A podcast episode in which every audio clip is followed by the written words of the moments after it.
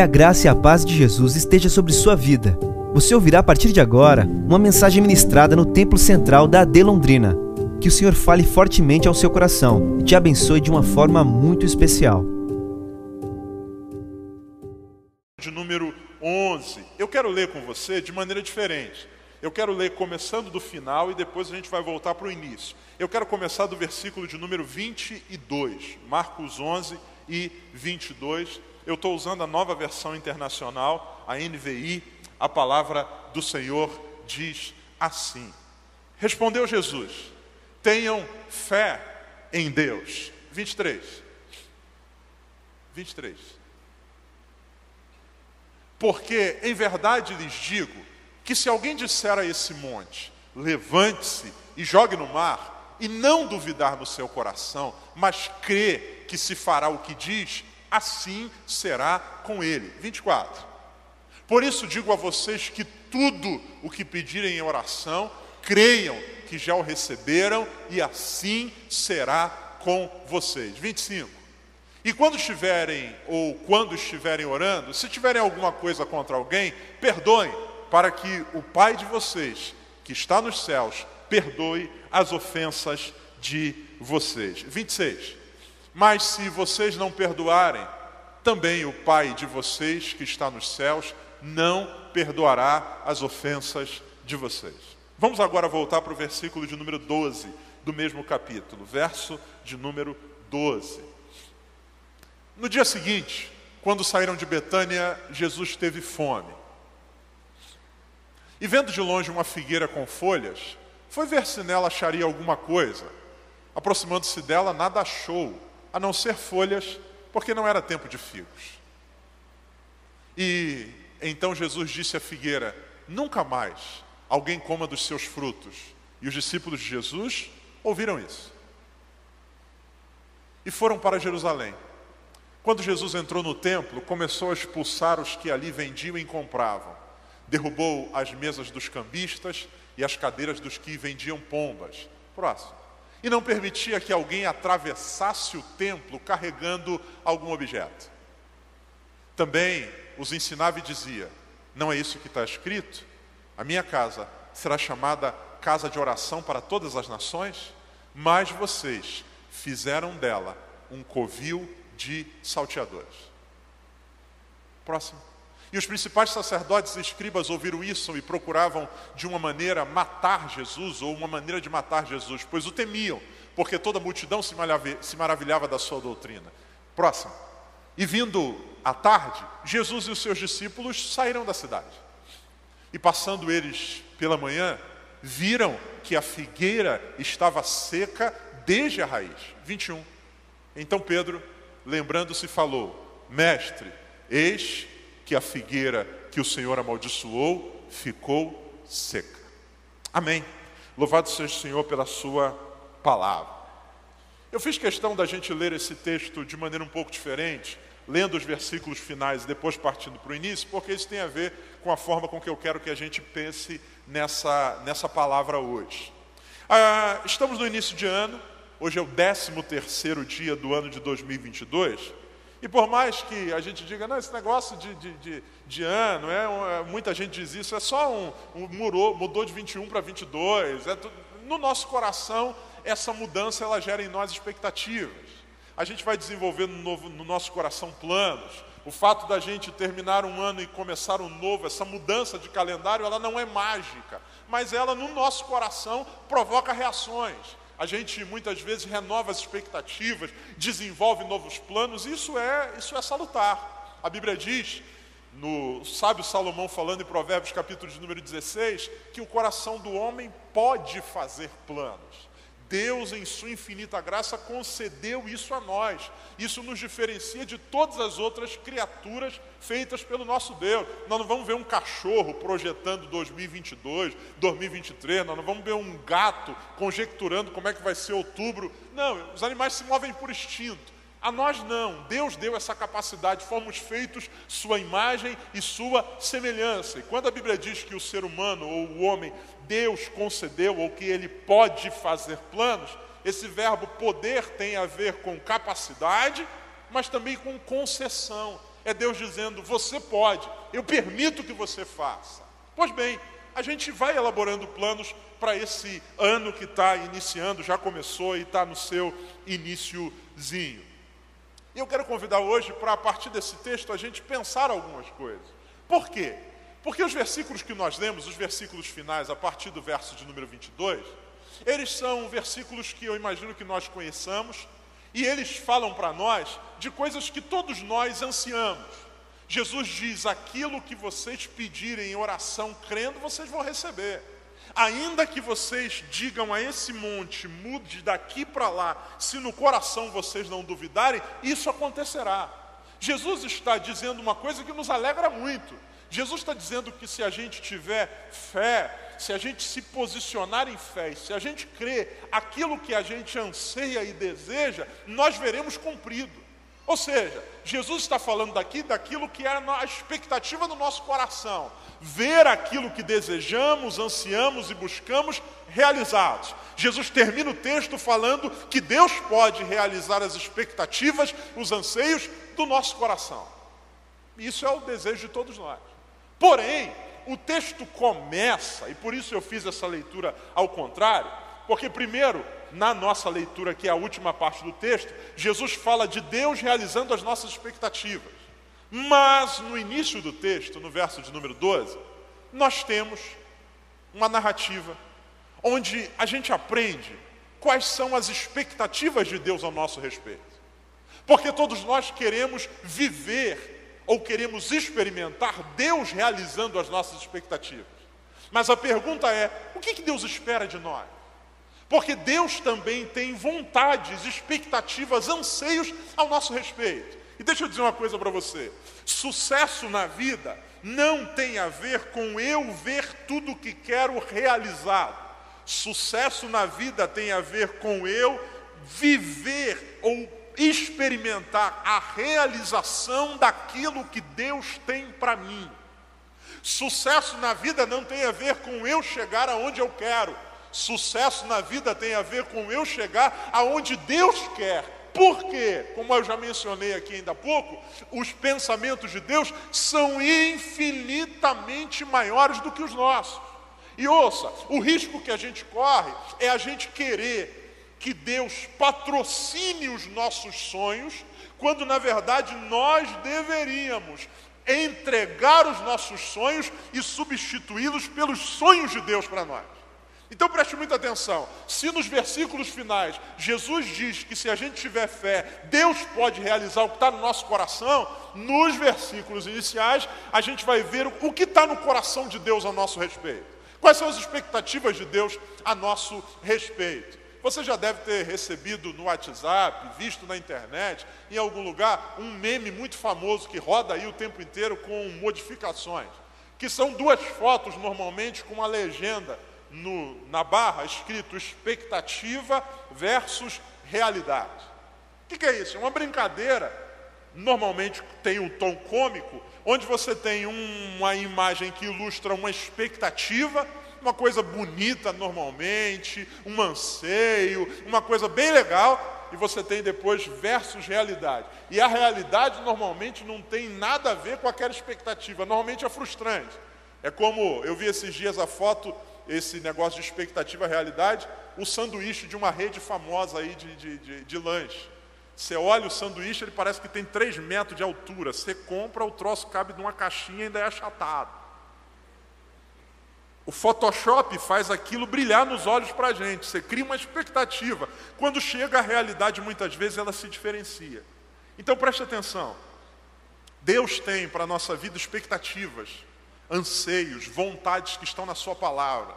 Mas nós muitas vezes somos essa realidade que está muito fora daquilo que é o anseio de Deus para nós. O texto diz que Jesus está vindo com os discípulos, caminhando em direção a um determinado lugar, e nesse caminho, a Bíblia diz que Jesus ele sente fome. E olhando, ele vê uma árvore, uma figueira, com muitas folhas. A Bíblia diz então que Jesus se aproxima daquela árvore e começa a vasculhar suas folhas, a Bíblia diz que procurando ali fruto. Mas a Bíblia diz que ele nada achou. O texto diz, por não ser tempo de fio. Preste muita atenção. A primeira cena descrita aqui no texto é de Jesus indo de encontro a uma árvore porque ele tem fome, e esta árvore está cheia de folhas. A aparência dela é bonita, mas Jesus não encontra nela fruto. Observe que o que Jesus está buscando naquela árvore não são frutos para venda. Ele não está procurando encontrar ali 500 frutos para comercializar numa feira de Jerusalém. Jesus não está buscando naquela árvore frutos teoricamente perfeitos. Jesus não está procurando coisas em grande quantidade. A Bíblia diz que o interesse do Senhor ao se aproximar daquela árvore é encontrar fruto que satisfaça o desejo dele. A Bíblia diz que ele tem fome. E toda árvore, nem um fruto brota do dia para a noite num tamanho gigante. Ainda que não houvesse, por não ser tempo de figos, o fruto inteiro, mas antes de brotar o fruto da figueira, normalmente nascem alguns pequenos nódulos, que são comestíveis, que podem matar a fome de alguém faminto. Mas a Bíblia diz que Jesus não achou nessa árvore absolutamente nada. Jesus então libera sobre essa árvore uma palavra. Ele diz: ninguém mais coma dos seus frutos. Os discípulos ouvem isso e Jesus segue o seu caminho. O próximo evento, Jesus chega no templo em Jerusalém. O período aqui é o período da Páscoa, uma festa de convocação nacional, onde vem judeus de tudo que é canto do mundo, e o lugar, o epicentro, onde as festas ou a festa acontece é o templo. É um negócio de louco. Imagina tudo que é judeu vindo de tudo que é lugar, trazendo oferta, trazendo oferenda, aquele negócio, aquele movimento, sacerdotes, levitas, um negócio de doido. Acontecendo ali, muita gente. Jerusalém está em ebulição porque está perto da festa. Jesus então entra no templo. E quando Jesus entra no templo, a Bíblia diz que Jesus faz um movimento. E que movimento é esse? Ele expulsa dali ele manda embora, ele, ele, ele de forma muito forte, ele se posiciona contra um negócio, contra aquela movimentação que está acontecendo ali. Uma movimentação estranha aos olhos, da, aos olhos de Deus, daqui a pouco a gente vai chegar nisso. Tem um grupo de pessoas vendendo animais, tem gente trocando moeda, fazendo câmbio, tem gente passando pelo meio do templo carregando coisas. A Bíblia diz que Jesus virou as mesas, Jesus mandou embora os cambistas e disse: ninguém vai passar por aqui carregando nada. Ele se posiciona de forma muito enérgica.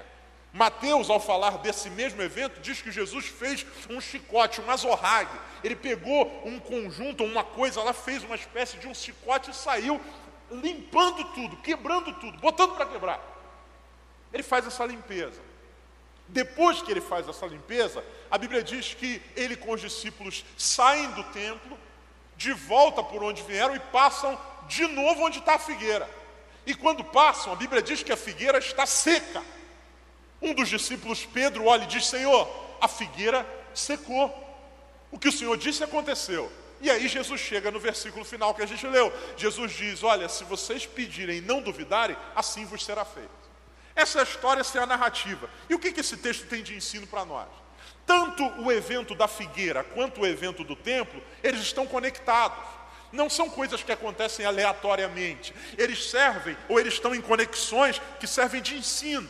O evento da figueira é como se fosse uma moldura.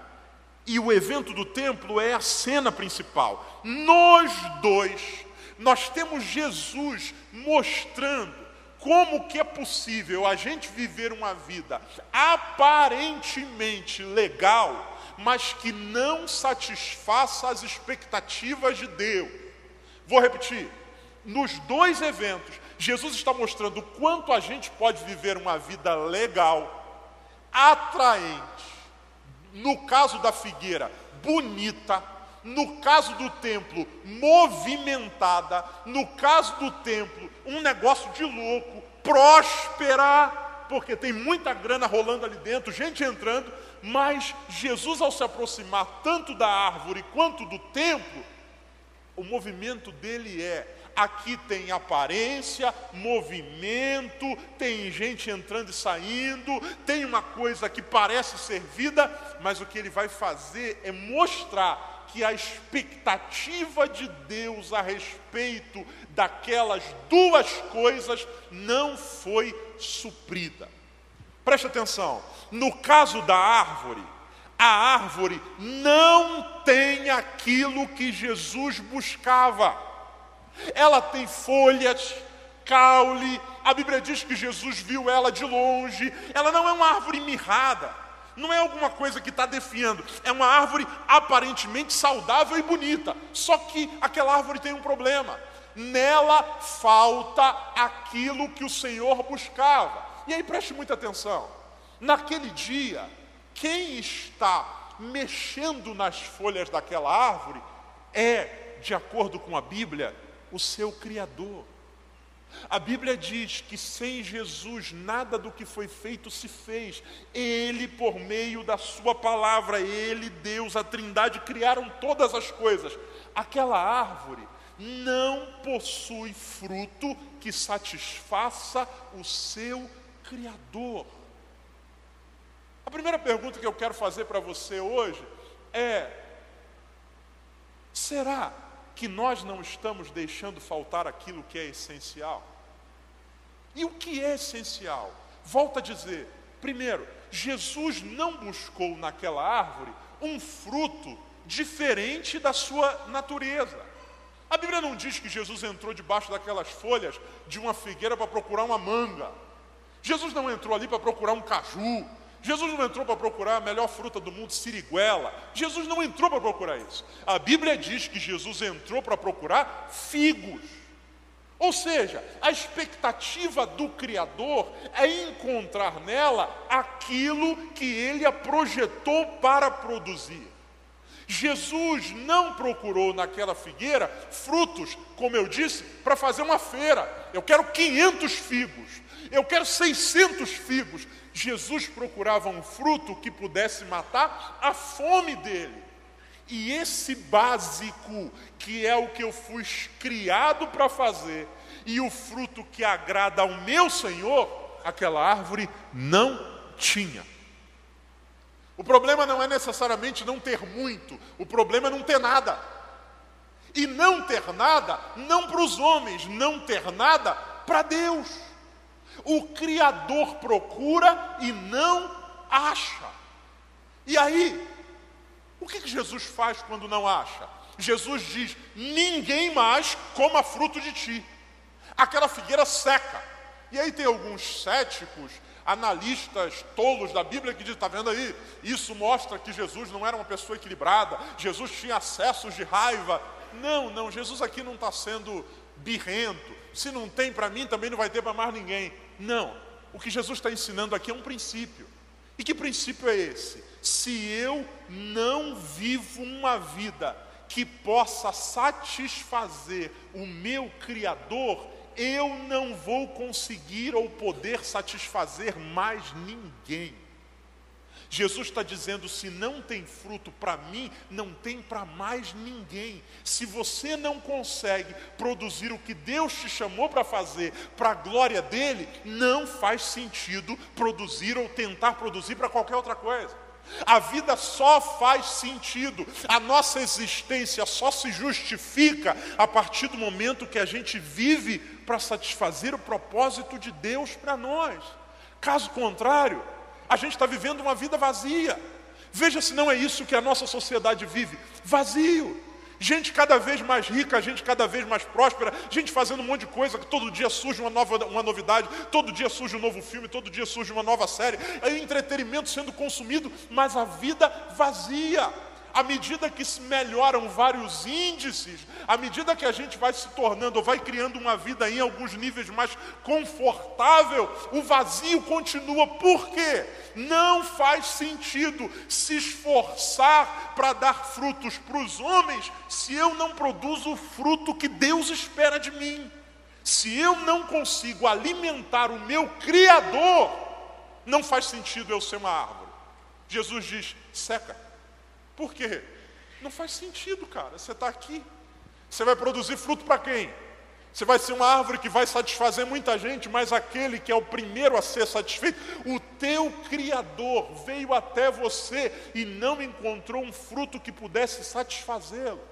Então ouça com muita atenção. A primeira verdade que Jesus está ensinando é que nessa árvore não tem o essencial. E o que é o essencial? O essencial não é o muito, o essencial não é o fruto teoricamente maduro, o essencial é aquilo que satisfaz o meu Criador. Jesus está procurando algo e a Bíblia diz que ele não encontrou nada. Então nessa árvore falta o essencial. Jesus diz: seque, vai para o templo. Quando Jesus chega no templo, Jesus encontra uma outra realidade, que também não tem a ver com o que ele queria. Se na árvore falta o que deveria ter, no templo tem o que não deveria ter. Na primeira, o problema é falta do que do essencial. Na segunda, é excesso do que não deveria. O templo em Jerusalém virou uma verdadeira loucura. A 25 de março era organizada perto do que estava rolando ali. Uma verdadeira confusão. Um monte de coisa. E aí talvez você diga assim, pastor, mas só porque estava bagunçado? O problema não é que estava bagunçado. O problema é que as coisas que tinham ali não deveriam estar. E por que elas não deveriam estar? Porque elas iam contra o propósito de Deus para aquilo. Preste atenção. A Bíblia diz que Jesus ele expulsa os vendedores de animais, os comerciantes de pomba, vira as mesas dos cambistas e impede que as pessoas passem pelo meio do templo carregando coisas, objetos ou utensílios. Por que, que Jesus faz isso? Quando Deus planejou a Páscoa, Está lá em Êxodo capítulo de número 12, vocês já me ouviram falar isso aqui alguns anos atrás? O que está escrito na lei a respeito da Páscoa? Deus disse que cada israelita, junto com sua família, deveria sacrificar ao Senhor um animal. Só que esse animal era um animal que deveria ser tirado do rebanho e ficar com a família durante dez dias, do quarto dia até o décimo quarto dia. Depois desse tempo que esse animal passava na casa com a família separado, ele então era sacrificado ao Senhor. Ou seja, o desejo de Deus era que eu apresentasse a ele uma oferta que tivesse conexão e proximidade comigo, um animal do meu rebanho que foi separado e apresentado a Deus. O que que essa galera criou? Eles criaram um modelo onde essa etapa era substituída. A ideia de uma oferta fast food. Não, cara, vai dar muito trabalho você pegar um animal, criar, para depois trazer para apresentar para Deus. Faz o seguinte: eu tenho aqui uns animais que você pode comprar na porta do templo. Você compra, entra e oferece para o Senhor. O que esses homens fizeram foi eliminar esse processo de envolvimento pessoal. Aquilo que deveria ser uma oferta pessoal, uma oferta que envolvesse a família, alguma coisa que viesse de casa, passou a ser um produto comprado na porta do templo e apresentado para Deus. É por isso que quando Jesus entra, Jesus manda aquela galera toda embora. Porque ele diz: Vocês estão fazendo da casa de meu pai um covil de ladrões, vocês estão roubando. E não é que eles estão roubando necessariamente porque cobravam muito caro, vocês estão roubando o propósito. A ideia de Deus é: cada pessoa na sua casa prepara a sua oferta e traz para apresentar ao Senhor. O que estava acontecendo aqui era: o cara sai de casa a hora que ele quiser, ele não se preocupa com absolutamente nada, chega no templo, e aí aqui ele vai resolver o que vai apresentar para Deus. Então o que, que tem aí? Tem cabrito? Não, tem um cabrito sim. Mas aqui é um cabrito, um cabrito zero bala, 2.0, um cabrito bonito. Acho que Deus vai gostar disso. Será que ele vai gostar? Vai. Quanto é que é? E o cara paga, pega e diz: Senhor, está aqui a minha oferta. Quando o que Deus planejou foi: isso deveria ser gerado lá na casa de vocês. E aqui ser uma continuidade. Se na figueira falta coisas, no templo tem coisa demais. Aquela estrutura não deveria estar ali. O que está acontecendo no templo? Um processo de mercantilização da adoração. Aquilo que deveria ser algo pessoal, íntimo, familiar, gerado, passou a ser um produto fabricado em cima da hora. Qual é a expectativa de Deus ao nosso respeito?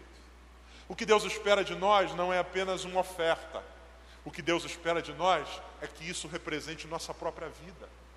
O apóstolo Paulo diz que o Senhor quer de nós um sacrifício vivo, é a vida em sacrifício. Todas as vezes que Deus pediu algo a alguém, não tinha a ver com uma coisa supérflua, aleatória, mas aquilo se conectava com o coração de quem estava entregando. Deus aparece para um homem chamado Abraão e diz assim: Eu quero que você me apresente o seu filho, o seu único filho, a quem você ama. O que Deus está dizendo para ele é o seguinte, cara, eu quero de você aquilo que está mais arraigado em você. Eu quero saber o quanto você está disposto a se entregar a mim. Deus poderia ter dito, Abraão, vê aí, cara, eu quero uma pessoa aí qualquer. Não, Deus diz, eu quero aquilo a quem você ama, porque o objetivo de Deus tem a ver com o nosso coração. E tanto é que quando Abraão trouxe Isaac e entregou, Deus disse, fechou, não precisa matar não. Por quê? Eu queria ver o teu coração. O importante não é a oferta física, o importante é se essa oferta tem conexão com a minha vida. Então, nesse início de ano de 2022, eu quero, em nome de Jesus, perguntar a você o que Deus perguntou ao meu coração: será que eu não estou sendo uma figueira? Será que eu não estou deixando faltar aquilo que deveria ter? Porque muitas vezes a gente tem aparência, mas falta o que é fundamental. E o que é fundamental? Esse fruto que agrade a Deus. O que Deus me chamou para fazer, o que Deus projetou para mim, eu preciso produzir isso. Ou será que eu estou como essa galera do templo, ocupado, envolvido, tendo tanta coisa, só que nenhuma dessas coisas tem a ver com o que Deus pediu de mim? A gente vai se desviando do propósito, a gente vai fazendo substituições erradas. E aqui eu tenho o sacrifício acontecendo o tempo todo, tem animais sendo mortos, tem sangue sendo derramado, sacrifício, oferta. Só que Deus está olhando e está dizendo assim: o final está certo, mas o início está errado. Eu não quero apenas uma oferta, eu quero algo que represente o coração de vocês. Segunda coisa que tem de mais, ou que está errada nesse templo, a Bíblia diz que Jesus impediu que as pessoas passassem carregando objetos. Jesus é chato, né, irmão? Que pessoa metódica. Não. Aqui também tem uma coisa para a gente aprender. O templo ficava localizado, era uma estrutura gigante, localizada numa parte central da cidade. O templo era dividido em pátio, uma parte aberta, você tinha o átrio, você tinha o lugar santo e o lugar chamado Santíssimo. O que, que as pessoas faziam? Imagine comigo. Eu estou aqui do ponto A da cidade e eu quero chegar lá do outro lado. No meio está o templo. Tem um monte de coisa acontecendo, oferta sendo apresentada, o pessoal louvando ao Senhor, e eu, eu, eu tenho que levar um botijão de gás daqui para lá. Cara, eu não, eu não, eu não quero, eu não, eu não tenho nada a ver com esse negócio de adoração que está acontecendo. Eu não vim apresentar sacrifício nenhum, eu quero levar o meu botijão de gás daqui para lá. Para eu contornar o templo vai demorar mais tempo. Então o que, que a galera fazia? Passava pelo meio. O pessoal está aqui adorando a Deus, apresentando sacrifício, e o cara está com o botijão de gás dele. Licença, licença, licença, licença. Aí tem, aí tem o cara para instalar a TV a cabo. Licença, licença, licença, licença. Aí tem o outro, sei lá, carregando qualquer outra coisa. A galera está passando. Tem um cara de bicicleta, tem um cara de patinete, tem, tem, todo mundo passando por lá. Jesus para e diz assim: ninguém passa, ninguém passa. Aqui no meio ninguém passa carregando coisa. Por quê?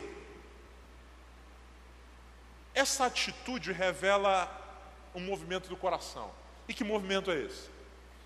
Alguém que faz das coisas de, de Deus não um destino, mas um meio para conseguir mais rápido o que se quer. Então, o templo não é um lugar onde essas pessoas iam para se relacionar com Deus. Era um meio que elas usavam para chegar mais rápido onde elas queriam. É por isso que Jesus diz: não. Se vocês não vêm aqui para se relacionar com Deus, deem a volta. O que Deus preparou, o lugar da adoração, aquilo que representa a presença de Deus, não pode ser um meio que eu uso para chegar mais fácil onde eu quero. Deve ser um lugar onde eu venho para poder me entregar ou oferecer ao Senhor aquilo que eu desejo. Deixa eu fazer uma pergunta para você. Será que você também não, não é assim?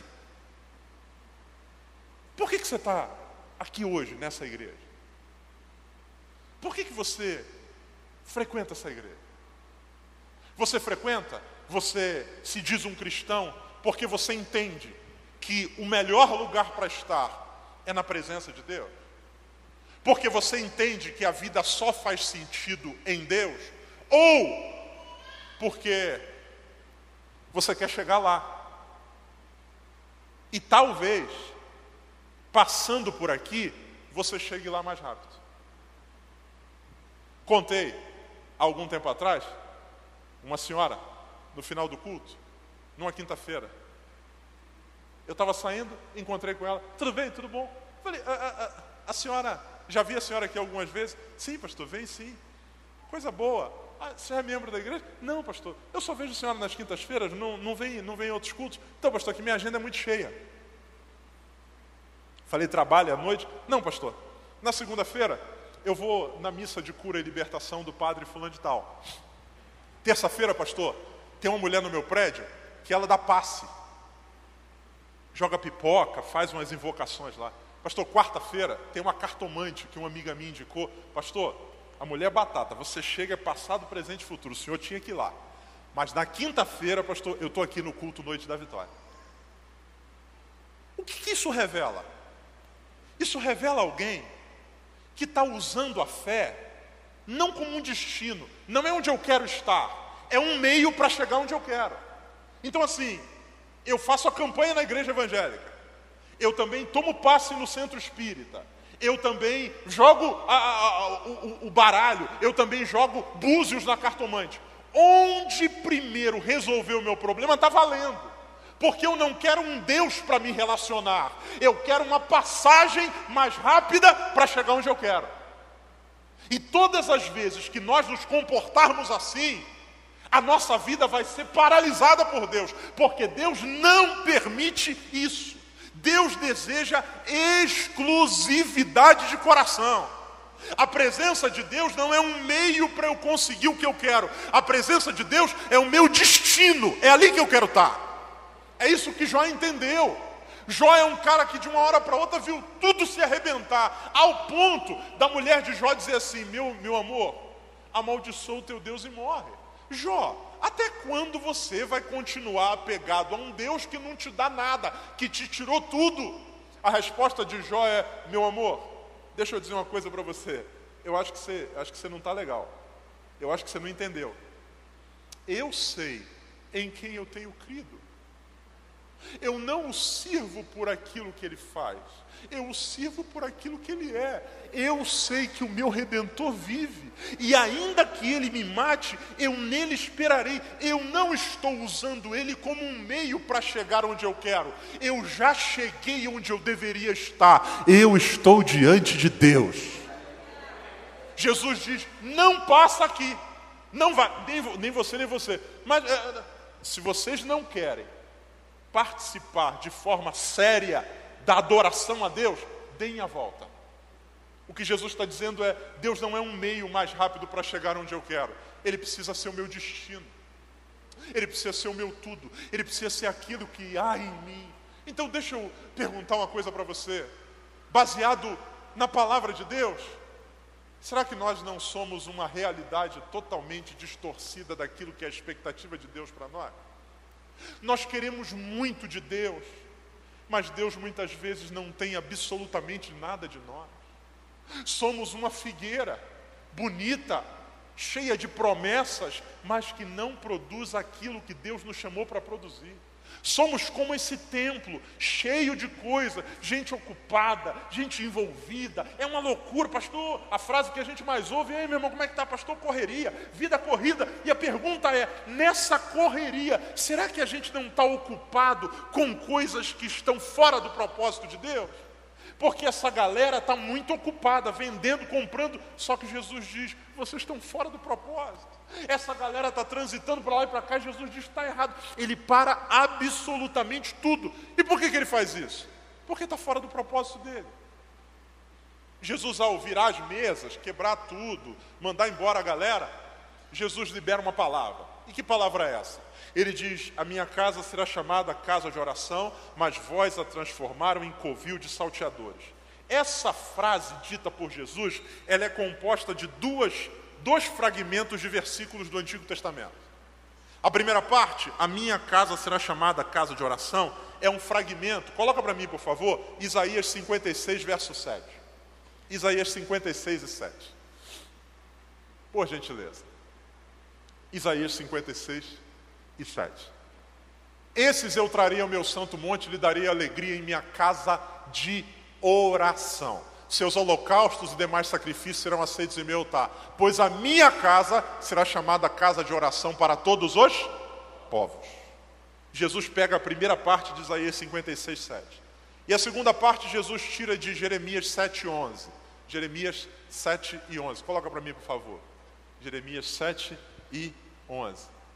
Esse templo que leva o meu nome tornou-se para vocês um covil de ladrões. Jesus pega, cita uma parte de Isaías e uma parte de Jeremias para criar essa sentença aqui. E quando Jesus diz isso, Jesus está deixando claro para aquele povo qual é o propósito de Deus. E qual é o propósito, pastor? O propósito é o seguinte: Jesus diz: vocês estão fazendo um monte de coisa aqui, mas isso não tem nada a ver com o que eu projetei. E o que, que eu projetei? Eu projetei para que esse lugar seja casa de oração. Preste muita atenção. Há duas palavras aqui: casa. Isso tem a ver com estrutura. Isso tem a ver com forma. Ele diz oração. Isso tem a ver com propósito. Isso tem a ver com função. Não é uma casa qualquer, é uma casa de oração. O que Jesus desejava daquela figueira era fruto. O que Jesus desejava do templo era que fosse um lugar de relacionamento. Porque oração na Bíblia não é reza, não são palavras bonitas que eu decoro para impressionar a Deus. Oração tem a ver com relação, sou eu falando para Deus daquilo que se passa em mim e mesmo que ele conheça, ele deseja ouvir. E quando eu falando não consigo falar a profundidade do que desejo, a Bíblia diz que o Espírito me ajuda e transforma isso em gemidos inexprimíveis diante do Pai. É relação, é conversa, é proximidade. Não é uma coisa mecânica. Traz o teu animal, apresenta, fogo, vai, vai embora. Não, é relação. É um animal que foi criado em casa, trazido para Deus? Relação. Enquanto eu estou lá, eu estou preparando para Ele e no caminho eu estou trazendo o que preparei para ele, e aqui eu estou oferecendo a ele. Ou seja, a coisa não começa aqui, na verdade, a coisa não termina, começa lá, continua e continua e continua, e aqui eu apresento, e quando termina eu volto para casa grato a ele e encontro a minha família, e, e, e esse processo é Deus fazendo parte da nossa vida, é um relacionamento e não um movimento religioso frio, irmão. O que, que Deus espera de nós? O que Deus espera de nós é relação. Deus espera de nós que a gente abra o nosso coração diante dele. E qual é o contrário disso? O contrário disso é isso aqui: é um covil de ladrões, é um covil, é um lugar onde tem muita gente, é um lugar onde você tem mais de uma pessoa, é um agrupamento, só que o propósito ali não é entregar, o propósito é roubar. Se na oração eu me entrego a Deus, o que o ladrão faz é subtrair. Na oração eu me subtraio. No ladrão ou no roubar, eu subtraio de outro. Na oração eu me entrego. O ladrão quer que eu entregue. E essa relação, Jesus diz que precisa ser ressignificada. Então, quando eu entro aqui, quando eu me apresento diante de Deus, na minha vida com o Senhor, eu devo ser alguém que entrega uma vida de oração. É eu me entregando a Ele, é eu me colocando diante dEle, é minha vida submetida ao seu propósito, e não um processo de roubo, onde eu estou o tempo inteiro usando, inclusive, minha oração como se fosse uma arma diante de Deus. Senhor, o negócio é o seguinte: estou aqui na tua presença mais uma vez, e quando é que o Senhor vai fazer? Tem gente que diz assim, pastor, não estou entendendo, eu já estou orando uma semana e Deus não fala nada. É como se eu tivesse uma ferramenta tentando fustigar Deus, quando o mais importante não é aquilo que eu vou receber, o mais importante é estar perto dele. Estar perto dele. É como quando a gente está com um amigo, existem almoços que duram minutos. A gente pode fazer uma refeição em, sei lá, dois, três minutos, não é saudável, mas você pode sentar e comer. Mas que coisa boa é quando a gente faz uma refeição com alguém querido, com alguém amado, uma refeição numa família ajustada. A gente começa o café da manhã e emenda, e tem assunto, e tem conversa, daqui a pouco vem o almoço, e daqui a pouco você está comendo já, está todo mundo na mesa, conversa, o papo é o mais importante. O que está sendo servido é legal, mas é um detalhe, o mais importante é a relação. É isso que Deus deseja de nós, irmãos. Não uma vida mercantilista, não uma vida que enxergue Deus como um produto do qual a gente quer subtrair. Eu não posso fazer parte de um covil de ladrões em nome de Deus. Eu preciso ser esse alguém que tem proximidade com Deus, relação com Deus. Por quê? Porque se a gente viver assim, aí vai se cumprir o que diz o versículo de número 20 e 2. Jesus diz: tenham fé em Deus. Se a gente viver assim, aí a gente vai ver cumprido o que diz aí. Se vocês pedirem alguma coisa e não duvidarem, vos será feito. Se vocês colocarem diante de Deus seus propósitos com fé, acontecerá. Se isso vier antes. Caso contrário, a gente vai ficar patinando na vida. E eu termino convidando você para a gente ler junto o versículo de número 24. Olha o que, que diz. Tudo o que vocês pedirem em oração, creiam que já o receberam e assim sucederá. 25. 25. E quando estiverem orando, se tiverem alguma coisa contra alguém, perdoem-no, para que também o Pai Celestial perdoe os seus pecados. O que, que Deus espera de nós? Relação. Deus espera de mim que eu produza o fruto que Ele me projetou para produzir. Deus espera de mim uma fé confiante. E Deus espera de mim um coração sensível. Preste atenção. Jesus diz: coração confiante. O que vocês pedirem, se não duvidarem, vos acontecerá. Isso é maravilhoso, mas isso pode produzir uma soberba. Quer dizer então que se eu pedir vai acontecer? Jesus diz: sim, se pedir vai acontecer. Jesus diz: vai acontecer, inclusive se você pedir para um monte sair de lá e vir para cá. Sério, sério, se eu disser pão de açúcar, vem para o Igapó, ele vai vir, vai vir. Isso pode acontecer. Aí você vai dizer: então é, é, é assim, eu peço e acontece. Jesus diz: se você crer, sim. Só que Jesus diz uma coisa no meio desse processo. Jesus diz: você vai orar pedindo. Só que quando você estiver orando, se você perceber que no seu coração você tem alguma coisa contra alguém, perdoe. O que, que Jesus está dizendo? Jesus está dizendo que eu preciso ter uma fé confiante, mas eu preciso ter um coração sensível. Por quê? A questão não é o pedido, a questão é o que move eu para fazer o pedido. Quando alguém diz assim, palavras de Jesus, esse monte saia daqui e vá para lá, Deus pode fazer isso. A pergunta é: por que que eu quero que esse monte saia daqui e vá para lá? Não é se Deus pode, é por que eu quero. Porque algumas vezes o fato de eu pedir para esse monte ir daqui para lá, não tem a ver com uma necessidade. Algumas vezes tem a ver com um desejo de um coração adoecido. Porque eu olho para o pastor Elias e digo assim: eu preciso mostrar para o pastor Elias que eu sou um bom obreiro.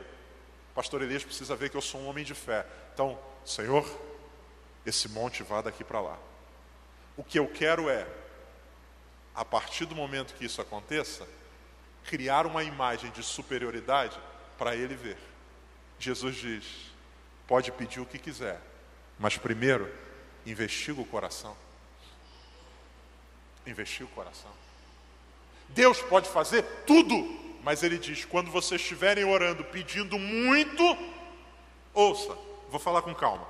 Quando vocês estiverem orando, pedindo muito, não se esqueçam de verificar as pequenas coisas que podem estar dentro de vocês. Então não é se Deus pode ou não pode, é o que, que eu quero com isso. Posso pedir para o monte para lá? Pode. Mas algumas vezes o que me move é raiz de amargura, desejo de impressionar as pessoas, vontade de mostrar superioridade. Algumas vezes eu quero que o monte fique aqui para eu não poder ver o cara que está do outro lado, porque eu estou em crise com ele. E se a gente vive assim, a gente, a gente vai ter problema. Porque a gente vai pedir, pedir, pedir, pedir, e não vai acontecer. E a gente vai dizer: Deus prometeu que faria e não fez. Deus disse que faria coisas grandes e não realiza. Deus, eu ouço na igreja que Deus faz milagre, mas por que Deus não faz na minha vida? Jesus diz: o problema não é o meu poder, eu tenho poder para fazer um monte se mover. O problema é o que move o seu coração ao pedir. Contar outro testemunho que aconteceu aqui, nessa igreja. Há um tempo atrás, uma querida me procurou e disse: Pastor, eu queria muito que o senhor orasse junto comigo. Falei: Pois não, minha irmã, pastor, eu estou num propósito de oração. Já faz mais ou menos dois anos que eu estou clamando a Deus por uma bênção. E Deus, Deus não tem falado comigo. E é algo que eu, eu desejo muito no meu coração. Eu queria que o Senhor me ajudasse orando para que Deus faça esse milagre. Ah, amém, vamos orar, vamos orar sim. Eu falei, mas é, o, o que, que a irmã está orando? Então, pastor, tem uma pessoa no meu trabalho que eu amo, mas ele é casado. Ah, fala mais. Então, pastor, eu estou pedindo a Deus para ele ser meu. Ah, é? É. O senhor pode me ajudar em oração? Deus pode mover o monte? Pode. Só que ele diz assim: quando você for orar pelas coisas grandes, olhe as coisas pequenas que talvez estejam dentro de você. Seu coração está limpo? Por que, que você quer? Eu posso te dar. Em Deus não falta poder. O problema é que Deus está preocupado em que a gente verifique o nosso coração.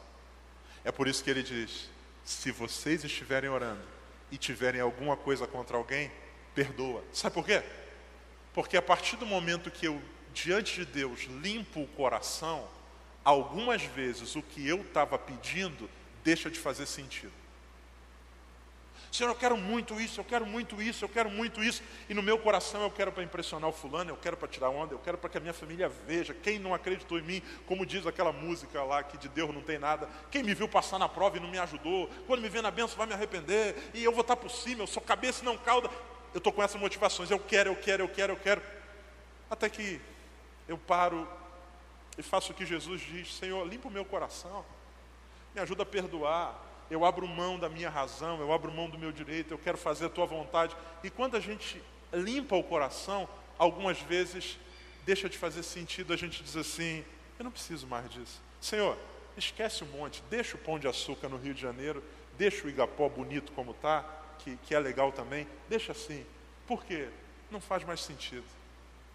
O importante para mim não é mover montes. O importante para mim é cumprir tua vontade. Eu tenho tudo que eu preciso, então está tudo certo. Vamos caminhar, vamos caminhar, vamos caminhar. No Rio de Janeiro tem o Pão de Açúcar, em Londrina tem Igapó, no Rio de Janeiro tem coisa, aqui tem outras. E eu não preciso querer trazer o. Não, eu vou viver a tua vontade porque o meu coração está limpo. O que Deus deseja de nós? Frutos. O que, que Deus projetou você para produzir? Qual é o propósito de Deus para a sua vida? O que, que Deus deseja, anseia de nós? Alinhamento com o seu propósito, relacionamento. Esse lugar aqui não pode ser um lugar de passagem, a minha vida espiritual não pode ser um meio de, de barganha. Eu vim para entregar minha oferta ao Senhor todos os dias da minha vida. O que, que Deus espera de nós? Deus espera de nós, amados, uma fé relevante. Eu creio em milagres, mas Deus também espera de nós um coração sensível. Deus pode tudo, mas todas as vezes que eu for orar, eu vou dizer: Senhor, me ajuda a limpar o meu coração, para que eu peça a coisa certa. Você entende isso? Pode dizer amém? Vamos ficar de pé para a gente orar. Essa foi uma mensagem ministrada no Templo Central da AD Londrina. Acesse nossas redes sociais no Facebook, Instagram e YouTube e fique por dentro de tudo o que está acontecendo.